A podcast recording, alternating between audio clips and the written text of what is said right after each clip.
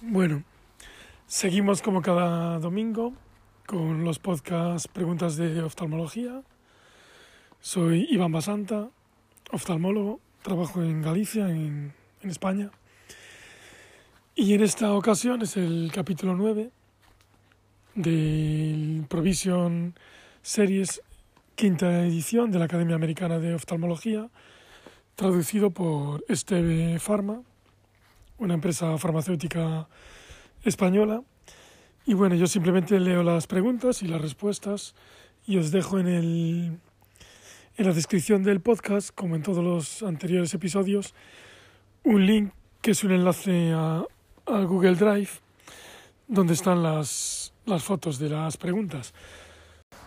Tanto las fotos como los propios podcasts que están disponibles en Apple Podcasts, en Google Podcasts, en Spotify, en Anchor, en Pocket Cast, en un montón de plataformas.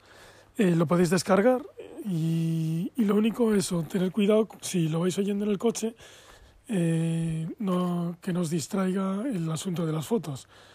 No vaya a ser que por culpa de estudiar oftalmología pues, tengáis un accidente. Y bueno, en esta ocasión es glaucoma, la segunda parte, preguntas 26 a 50. Y nada más, espero que os sirva de algo. 26. ¿Qué intervenciones fueron comparadas en el Early Manifest Glaucoma Trial, medicación y láser, frente a no tratamiento? Las otras que ponía era trabeculectomía frente a medicación, trabeculoplastia con láser de argón frente a trabeculoplastia láser selectiva, láser frente a medicación y es medicación y láser frente a tratamiento. Comentario. El Early Manifest Glaucoma Trial, EMGT, evaluó el efecto de la reducción inmediata de la PIO frente a observación en la progresión del glaucoma precoz. Los pacientes con pérdidas avanzadas del campo visual, PIO mayor de 30 y agudeza visual menor de 20-40, fueron excluidos. Los pacientes que cumplían los criterios de inclusión fueron distribuidos aleatoriamente a recibir tratamiento con betaxolol y trabeculoplastia láser u observación. A los 6 años, el 45% de los pacientes tratados progresaron frente al 62% de los no tratados. El tratamiento redujo la PIO en una media del 25%. El EMGT fue el primer ensayo con una potencia adecuada y controles no tratados que demostró que el tratamiento retrasa la progresión del glaucoma. 27. ¿Qué mecanismo de glaucoma por cierre angular puede ser tratado con una iridotomía? Iridotomía, el bloqueo pupilar.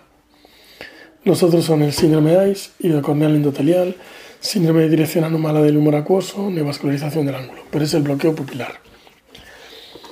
Una iridotomía actúa a nivel de un bloqueo pupilar.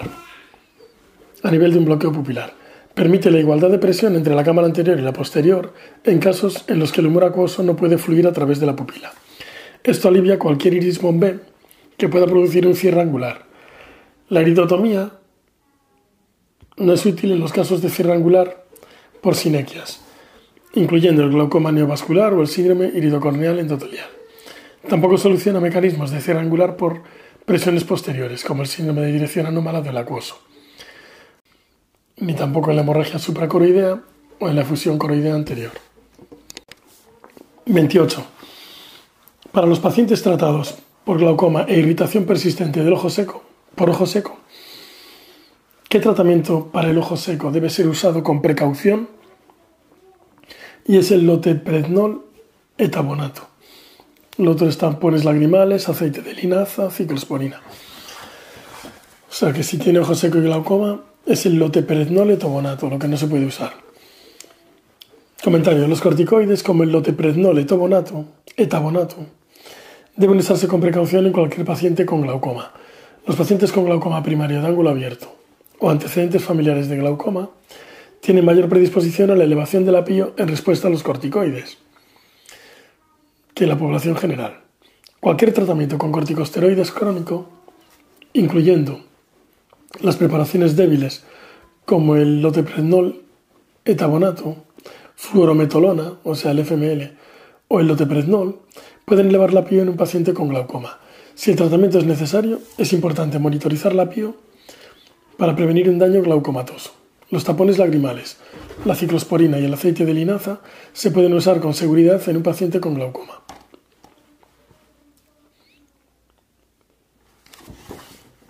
29. Foto. Nada, en la foto se ve un, una, una cámara anterior súper estrecha, casi hay atalamia. Tras una trabeculectomía no complicada,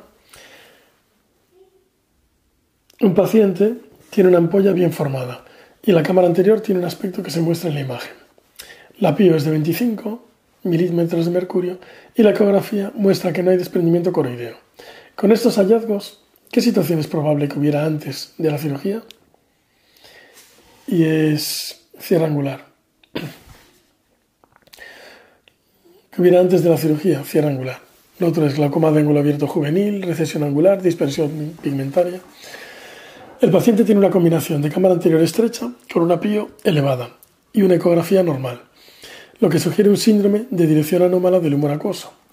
Los pacientes con ángulo cerrado, previo, agudo o crónico, tienen un mayor riesgo de desarrollar este síndrome tras una trabeculectomía. Si el ojo tuviera bajo tono, la causa más probable sería una excesiva filtración o una fuga de la ampolla, y se podría asociar con desprendimiento coroideo seroso. Los pacientes con cámara anterior profunda en el posoperatorio, que sería lo esperable con el resto de respuestas, tienen un menor riesgo de síndrome de dirección anómala del humor acuoso. Y aquí hay un error, porque es lo que estoy leyendo ahora en la, en la versión en inglés. Y es los pacientes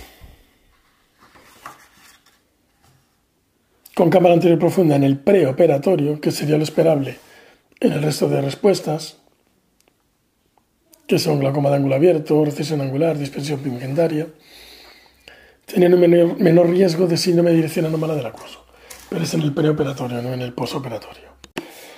Bien, 30. Anatómicamente, ¿qué estructura es anterior a la malla trabecular no pigmentada? Y es la línea de Schwalbe. SCHWA-LB. Y entonces, comentarios de posterior a anterior. El ángulo híbrido corneal está compuesto por la banda del cuerpo ciliar, el espolón escleral, la malla trabecular pigmentada, la malla trabecular no pigmentada y la línea de Schwalbe. O sea, es muy importante entender esto porque si hay depósito de pigmento en la línea de Schwalbe, la línea de Schwalbe se podría confundir con la malla trabecular pigmentada, el espolón escleral con la malla trabecular no pigmentada y la malla trabecular pigmentada con el cuerpo ciliar. En esta situación, la gonioscopia con indentación podría ser útil para distinguir el ángulo abierto de uno cerrado. Bien, 31. La mayoría de los procedimientos quirúrgicos para el glaucoma aumentan el drenaje de humor acuoso. ¿Qué técnica actúa reduciendo la producción de humor acuoso? Y es la ciclofotocoagulación. Las otras que aparecen son implante de tubo de derivación, trabeculectomía o trabeculoplastia. Y el ciclofotocoagulación. La mayoría de las medicaciones para el glaucoma actúan disminuyendo la producción del humor acuoso, mientras que la mayor parte de los procedimientos quirúrgicos actúan aumentando el drenaje. La ciclofotocoagulación es una excepción. La energía del láser se aplica a través de la esclera en los procesos ciliares para disminuir otro error aquí, la producción del humor acuoso. El sobretratamiento puede producir hipotonía, la cual es una complicación grave que puede llevar a la pérdida de visión. La trabeculoplastia láser puede producir un aumento de drenaje del humor acuoso a través de la malla trabecular. La trabeculectomía y los tubos de derivación aumentan el drenaje del acuoso a través de, las, de vías alternativas. 32. ¿Qué situación tiene mayor riesgo de producir síndrome de dirección anómala del humor acuoso recurrente tras una vitrectomía? Pars plana y son los ojos fáquicos. No son ojos con lío de cámara anterior, ni con lío de cámara posterior, ni afáquicos. Son el ojo con todo lo que lleva. ojo fáquico. El síndrome de dirección anómala del humor acuoso se produce más frecuentemente en ojos fáquicos. El manejo conservador incluye cicloplegia, supresores del humor acuoso y láser para romper la cara anterior de la hialoides. Si estas medidas fallan, la vitrectomía con rotura de la cara anterior de la hialoides es el manejo de elección.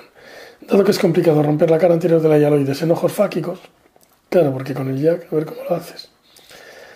La estación del cristalino con capsulotomía y la vitrectomía es otro posible manejo de los pacientes fáquicos. 33. ¿Cuál es el efecto secundario frecuente de los análogos de, las prostaglandinas? Y es la hipertricosis. No es ni edema macular quístico, ni síntomas de gripe, ni disminución de tolerancia al ejercicio. Es hipertricosis.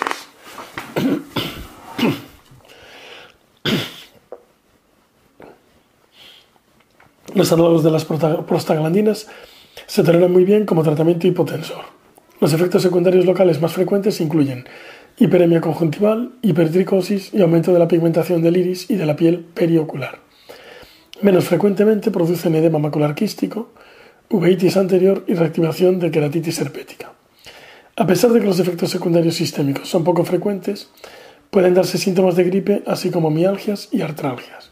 La disminución de la tolerancia al ejercicio se asocia típicamente a los beta bloqueantes.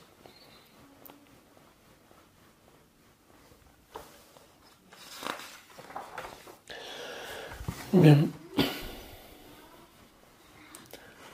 34. Aquí hay una foto en las respuestas. ¿Qué efecto secundario ocular de los inhibidores de la anidrasa? No. ¿Qué características del nervio óptico no son propias del glaucoma? Y es el creciente temporal. Lo otro, lo que sí es propio del glaucoma es asimetría de la excavación, muesca focal en el anillo, y hemorragia de papila, lance. Y muesca focal del anillo es el notch. La simetría de la papila, de la excavación.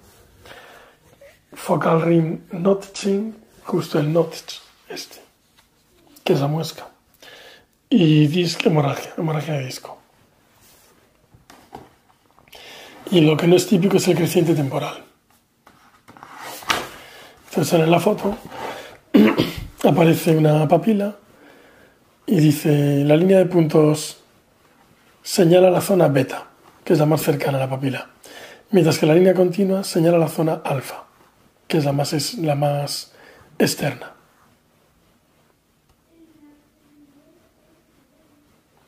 Y la zona alfa, la más externa, es la que se suele ver en los miopes. Pero esta sí que forma parte del glaucoma porque es dentro de la papila aún, parece ser. Sí que se ve estos vasos se ven como un poquito torcidos. o sea, la parte de dentro es la de glaucoma y la de fuera es la de la, la, de la miopía. Comentario. Un creciente temporal es un hallazgo inespecífico en la papila óptica que se ve con frecuencia en ojos miopes. Los discos ópticos glaucomatosos se asocian con aumentos focales o generalizados de la excavación, hemorragias, pérdida de la capa de fibras nerviosas y asimetría en la excavación papilar. La atrofia peripapilar puede dividirse en dos zonas, zona alfa y zona beta. La atrofia peripapilar alfa, o sea, la de más externa, es el típico creciente temporal que suele verse en miopes y representa hipo o hiperpigmentación del epitelio pigmentario de la retina. La zona beta, que es la más central, la más próxima, es más central con un aspecto blanco debido a la pérdida del acorio capilar y del epitelio pigmentario. La atrofia beta es frecuentemente más extensa en ojos con glaucoma y puede aumentar progresivamente. 35. ¿Qué efecto secundario ocular de los inhibidores de la anidrasa carbónica tópicos puede disminuir la visión? Inhibidores de la anidrasa carbónica tópicos. Y pone que es el edema corneal. No es ni iritis, ni edema macular, ni desprendimiento de retina. Es edema corneal. La anidrasa carbónica se encuentra en el endotelio corneal y en el cuerpo ciliar. Mientras que la inhibición de la anidrasa carbónica en el cuerpo ciliar produce una disminución de la producción del humor acuoso, la inhibición de esta enzima, de la nidrasa carbónica, en el endotelio corneal puede afectar al mecanismo de bomba endotelial, lo que decía Basen, produciéndose edema corneal. Esto se observa con más frecuencia en pacientes que ya tienen compromiso endotelial, como en la distrofia endotelial de Fuchs o en el caso de pérdida de células endoteliales por cirugías previas. Los pacientes con disfunción endotelial corneal deberían ser controlados en caso de que se les tratara con dorzolamida o brinzolamida, que son los inhibidores de la nidrasa carbónica tópicos. El desprendimiento de retina puede ocurrir con el uso de la pirocarpina. Ah, pues mira, lo que dijo el otro Begoña de Domingo. La pilocarpina que le estoy dando a Vicente Breijo. El desprendimiento de retina puede ocurrir con el uso de la pilocarpina. Tanto el edema macular como la iritis se han asociado con el uso de análogos de las prostaglandinas. 36. Foto. Bueno, se ve un campo visual con un defecto arciforme superior del ojo derecho. Entonces preguntan con qué, con cuál de esas imágenes del fondo de ojo se corresponde. Y es con la opción B. El campo visual muestra un defecto arciforme superior profundo del ojo derecho. Uno esperaría encontrar que el nervio óptico derecho tuviera una muesca inferior, como ocurre en la opción B. La opción C muestra un nervio óptico con una foseta temporal. La opción A es una anomalía de Morning Glory y la opción D también explicaría un defecto campimétrico superior, pero la D es un ojo izquierdo.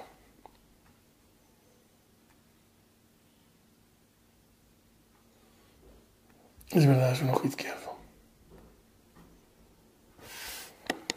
Bueno, la foseta temporal, o sea, la opción C es Temporal Optic Nerve Pit. La opción A es Morning Glory y la D se podría correlacionar con un defecto campimétrico superior, pero es un ojo izquierdo. O sea que es la B. Bien, 37. Durante dos días, un paciente se queja de halos y visión borrosa sin dolor en su ojo izquierdo. La es de 14 en el ojo derecho y 46 en el izquierdo. Este es el señor que tengo yo, amigo de Marisé, que viene cada seis meses. Una inyección conjuntival. Hay algunos precipitados queráticos en el epitelio corneal inferior y la cámara anterior es profunda con escasa celularidad. Ocho meses antes, el paciente tuvo un episodio similar, o sea, tal cual que se resolvió en unos días con unas gotas. ¿Cuál es el diagnóstico más probable? Y el síndrome de Posner-Scholzmann. SCHLO, dos S, MAN. Scholzmann, con dos S. Las otras son glaucoma de ángulo cerrado, iridociclitis heterocrómica de Fuchs, uveitis herpética, etc. Pues es un, pero es un. Scholzmann, Scholzmann. Este paciente presenta los hallazgos típicos de una crisis glaucomatocíclica, síndrome de Posner-Scholzmann. Los pacientes afectados suelen tener pocos síntomas a pesar de una importante elevación de la PIO. En la exploración, puede que solo se encuentren discretos precipitados queráticos. Los episodios son unilaterales y recurrentes, con normalización de la PIO entre ellos. Aunque sean episódicos, los pacientes pueden llegar a tener daño glaucomatoso en el nervio óptico y alteraciones campimétricas. En casos con daño progresivo, una ampolla de filtración funcionante puede evitar las elevaciones agudas del apio. La uveitis hipertensiva suele asociarse con más síntomas e inflamación. La iridociclitis heterocrómica de Fuchs es más insidiosa sin ataques de elevación del apio recurrentes. El glaucoma por ángulo cerrado se asocia a dolor y cámara estrecha. Bien, 38. La medición con el tonómetro de aplanación de Goldman puede estar influida por diferentes parámetros. ¿Cuál de las siguientes características oculares influye en la medición con el tonómetro de indentación, pero no con el de aplanación? Lo que influye en el de indentación, pero no en el de aplanación, y es la rigidez ocular. No es ni el alto astigmatismo corneal, ni la anchura de las miras de la fluoresceína, ni el grosor corneal central, es la rigidez ocular. El tonómetro de indentación, como el tonómetro de Sioth, SCHIO-TZ, mide la indentación de la córnea por una fuerza conocida y está influido por la rigidez ocular. Debido a que el tonómetro de aplanación de Goldman desplaza una pequeña cantidad de fluido, está relativamente no afectado por la rigidez ocular. El tonómetro de aplanación de Goldman mide la fuerza necesaria para aplanar un área de la córnea de 3,06 milímetros de diámetro. Las características corneales que pueden afectar a la medición con el tonómetro de Goldman son el grosor corneal central, o sea, la paquimetría, el astigmatismo alto, el edema corneal o la cicatrización corneal. Otras fuentes de error son la presión en el globo ocular, la maniobra de Valsalva, la calibración inadecuada del tonómetro y las miras de fluoresceína demasiado anchas o finas, o sea, con demasiado líquido. Pero es el de indentación.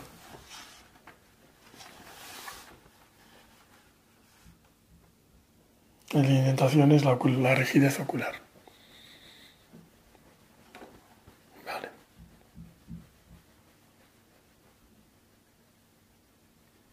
pero que no influye en el de aplanación. 39. Los estudios han mostrado que las interrupciones en los cuidados de los pacientes con enfermedades crónicas como el glaucoma son frecuentes. ¿Qué propone la American Medical Association para disminuir este problema? Y entonces es los consejos del oftalmólogo sobre el riesgo de pérdida visual.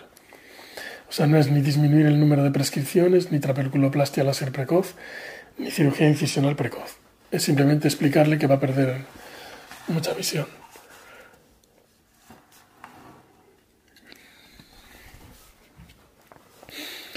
El consejo del médico es esencial en el tratamiento de cualquier enfermedad crónica. Diversos estudios han mostrado que el cumplimiento del tratamiento del glaucoma es menor de lo que se cree. En el glaucoma, es de una altísima importancia que los pacientes comprendan el impacto potencial de su enfermedad y la importancia del tratamiento, aunque estén asintomáticos. Los pacientes no cumplidores pueden beneficiarse del láser o de la cirugía precoz para disminuir su dependencia de los colirios, pero esto conlleva ciertos riesgos. Proporcionar menos medicaciones supone un mayor seguimiento del paciente. Sin embargo, también puede, pueden elegir continuar sin sus medicaciones, aunque sean menos. Últimamente se está recomendando implicar activamente a los pacientes en sus cuidados a través de programas de educación.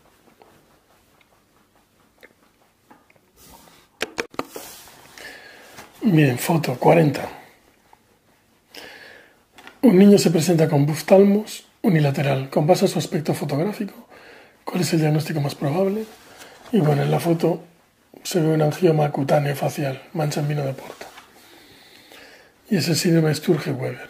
Comentario. El síndrome Sturge-Weber consiste en un hemangioma cutáneo facial, mancha en vino de Porto, y en malformaciones ipsilaterales leptomeningeas, que con frecuencia se asocian a glaucoma, como ocurre en este paciente. Estos pacientes pueden tener calcificaciones cerebrales y convulsiones. El ojo ipsilateral a la mancha del vino de Porto puede tener angiomatosis coroidea. El glaucoma es la complicación ocular más importante y puede ser de difícil control. Entre los hallazgos típicos en la piel de la esclerosis tuberosa están los angiofibromas faciales, las manchas en hoja de fresno y los parches de Sagrin. Con SH. A. Green, Sagrin. Con dos S. Los pacientes con neurofibromatosis pueden tener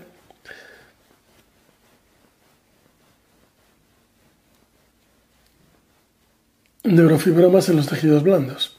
Un neurofibroma de párpado superior puede causar el típico aspecto en S itálica del borde palpebral. No hay manifestaciones dermatológicas típicas del síndrome de y Lindau.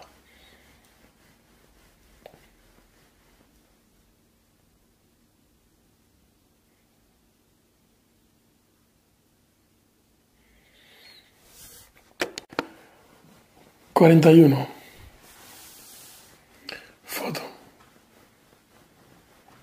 foto se supone que es un edema de papila con pliegues maculares.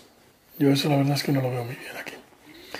Un mes tras una trabeculectomía con mitomicina C, un paciente tiene una pío de 6, la agudeza visual ha caído de 2030 a 20400, dado el aspecto de su fondo de ojo, ¿qué hallazgos preoperatorios cree usted que tenía este paciente? Y dice que es miopía. Paciente joven con miopía. Las otras son elevación de la presión venosa epiescleral, edad avanzada, hipertensión sistémica, nanoftalmos, pero es un paciente joven con miopía. El paciente ha desarrollado el paciente ha desarrollado maculopatía por hipotonía tras la cirugía filtrante. La figura muestra edema de papila y pliegues maculares que han causado pérdida de visión. Los pacientes con mayor riesgo son los jóvenes con miopía. Otras secuelas de la hipotonía son los desprendimientos coroideos serosos o hemorrágicos. Los pacientes ancianos con hipertensión, particularmente si están anticoagulados, tienen mayor riesgo de hemorragia supracoroidea con la hipotonía. Los pacientes con presión venosa.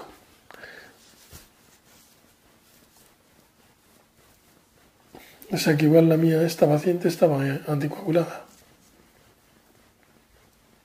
Tiene mayor riesgo de hemorragia supracoroidea con la hipotonía. Los pacientes ancianos con hipertensión. Los pacientes con presión venosa epiescleral elevada y nanoftalmos tienen un mayor riesgo de fusiones coroideas posoperatorias, porque tienen un ojo muy pequeño. El cierre estrecho del colgajo puede ayudar a prevenir estas complicaciones.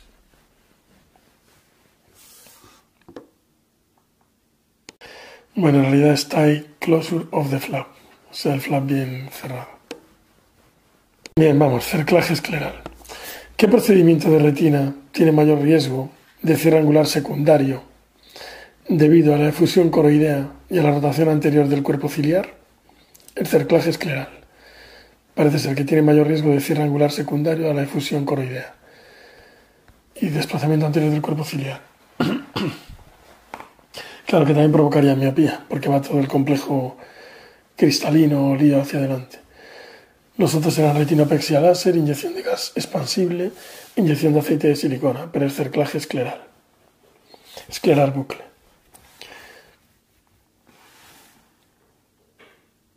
La fusión coroidea y la inflamación del cuerpo ciliar tienen mayor probabilidad de ocurrir tras un cerclaje escleral y en un menor grado tras una panfotocoagulación. El tratamiento tópico con cicloplégicos, antiinflamatorios e hipotensores pueden ayudar al tratamiento de un cierre angular secundario.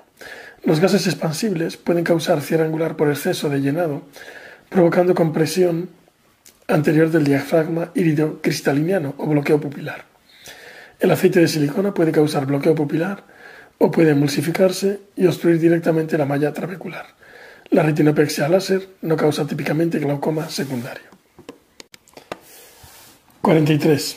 El Collaborative Initial Glaucoma Treatment el CIGS-TS, se llevó a cabo para determinar si la medicación inicial era tan eficaz como la cirugía inmediata en el tratamiento del glaucoma de ángulo abierto. ¿Cuál fue la causa más frecuente de disminución de la visión en la rama quirúrgica del, del estudio? Y era la formación de catarata.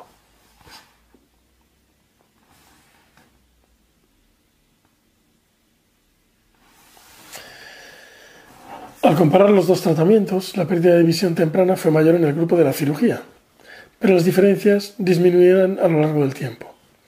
La mayor parte de,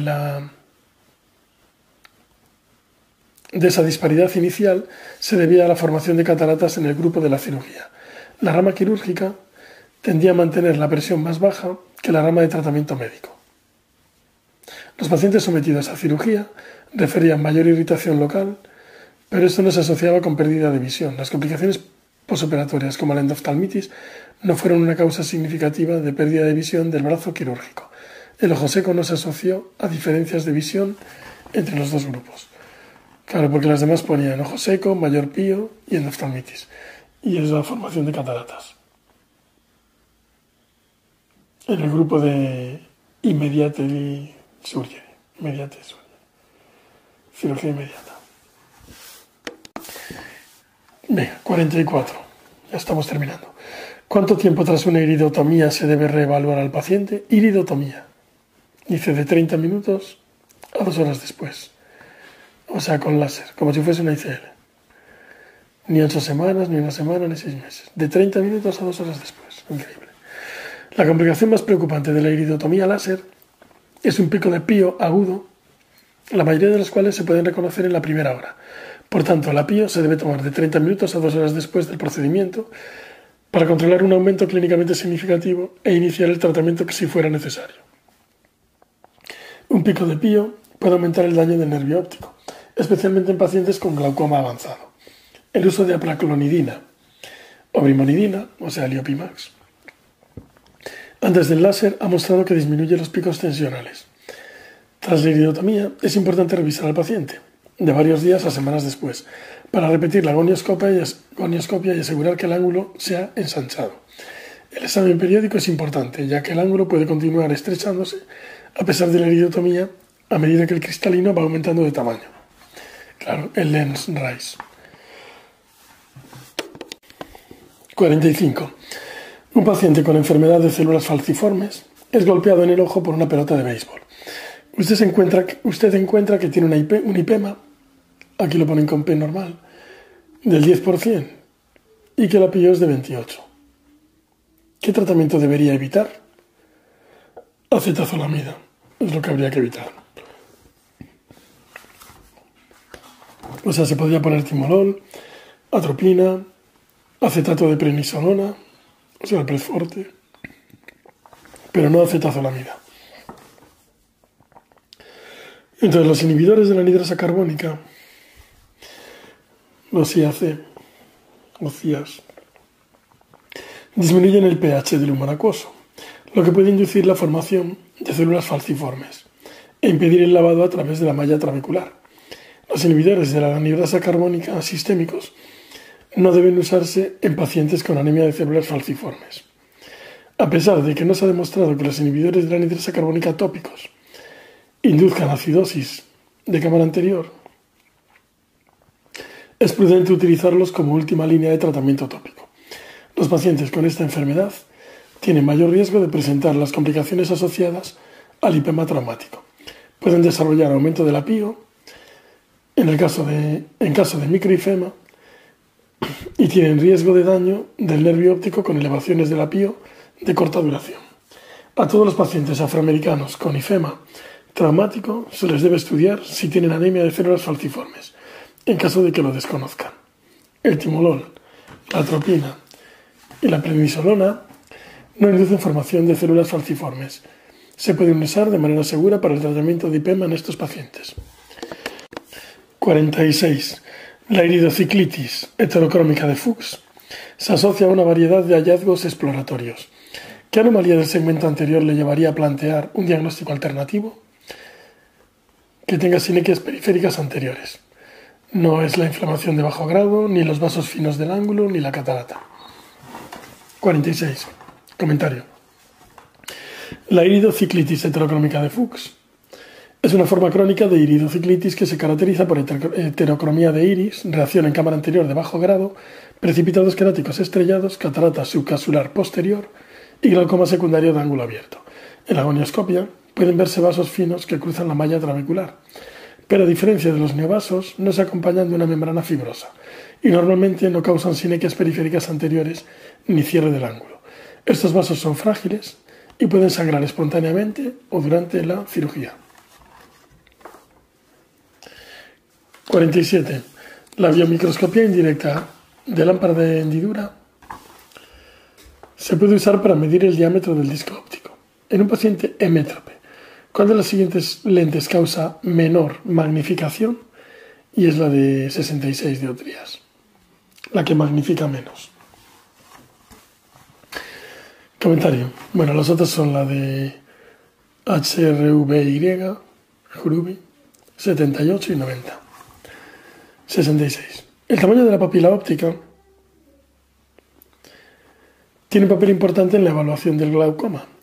En pacientes con papilas ópticas grandes, una excavación grande puede ser fisiológica. Sin embargo, una excavación papilar de 0,5 puede ser patológica en una papila pequeña mientras que las imágenes como la tomografía retiniana de Heidelberg pueden ayudar a medir el tamaño de la papila, el haz de luz de la lámpara de hendidura también puede ser usado para ello. En esta técnica, entender la magnificación inducida por la lente que se usa es importante. En un ojo de tanto la lente de 78 como la de 90 causan minimización, con lo que el diámetro de la papila es en realidad mayor de lo que se mide. Claro, se ven más pequeñitos. La lente de 66 da la medición más cercana a la medida real. Bien, 48. Tras un traumatismo ocular contuso, 13 años antes, un paciente presenta una elevación unilateral de la presión en ese mismo ojo. ¿Qué hallazgos gonioscópicos esperaría encontrar en la exploración?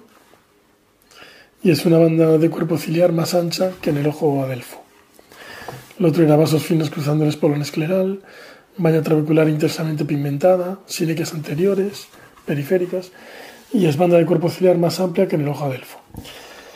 Comentario. La recesión angular está causada por un desgarro entre las fibras longitudinales y las circulares del cuerpo ciliar. En la gonioscopia, una banda de cuerpo ciliar más amplia que la del ojo adelfo sugiere recesión angular. Otros hallazgos serían rotura de los procesos iridianos o un aspecto más blanquecino del espolón escleral, debido a la rotura de la malla uveal. Una malla trabecular densamente pigmentada se encuentra en el síndrome de dispersión pigmentaria. Las sílicas anteriores periféricas pueden verse en un cierre angular crónico, en una uveitis y tras una trabeculoplastia láser. Los vasos finos que cruzan el espolón escleral se ven en el glaucoma neovascular. 49. De acuerdo con el estudio HTS, Ocular Hypertension Treatment Study, ¿cuál fue identificado como factor de riesgo más importante para el desarrollo de glaucoma? Y es el grosor corneal central. Es lo que se determinó allí, la paquimetría. El Ocular Hypertension Treatment Study fue el primer ensayo que demostró prospectivamente que el grosor corneal fino es un factor de riesgo para el desarrollo de glaucoma. En los análisis multivariantes, el grosor corneal fino resulta ser un factor de riesgo independientemente de la edad, la basal o la excavación papilar. Este estudio demostró la importancia de medir el grosor corneal central en todos los pacientes con hipertensión ocular. La miopía, la diabetes, la hipertensión y las enfermedades cardíacas no se asocian con progresión del glaucoma. Y 50, última. Se ve una fotografía donde pone donde se ve sangre en el canal de Slem. Obsérvese la línea roja posterior a la malla trabecular en un paciente con presión venosa epiescleral elevada, produciéndose reflujo de sangre en el interior del canal. Eh, pregunta. Bueno, la foto de la pregunta es un ojo con unas venas epiesclerales superdilatadas y límpicas. Un paciente tiene glaucoma unilateral en su ojo derecho con una pío de 35 con medicación máxima. La piel en el ojo izquierdo es de 13 milímetros de mercurio. Dado el aspecto externo del ojo derecho que se muestra, ¿qué hallazgo podría encontrar en la exploración? Y en el canal de Slem. Lo otro es células en cámara anterior, atrofia sectorial de iris, rubiosis de iris. Bueno, y el anterior era grosor corneal central, lo más importante, y el otro era enfermedad cardíaca, miopía y diabetes. Pero aquí es sangre en el canal de Slem. Comentario. La foto muestra dilatación de los vasos epiesclerales lo que puede deberse a un aumento de presión venosa epiescleral.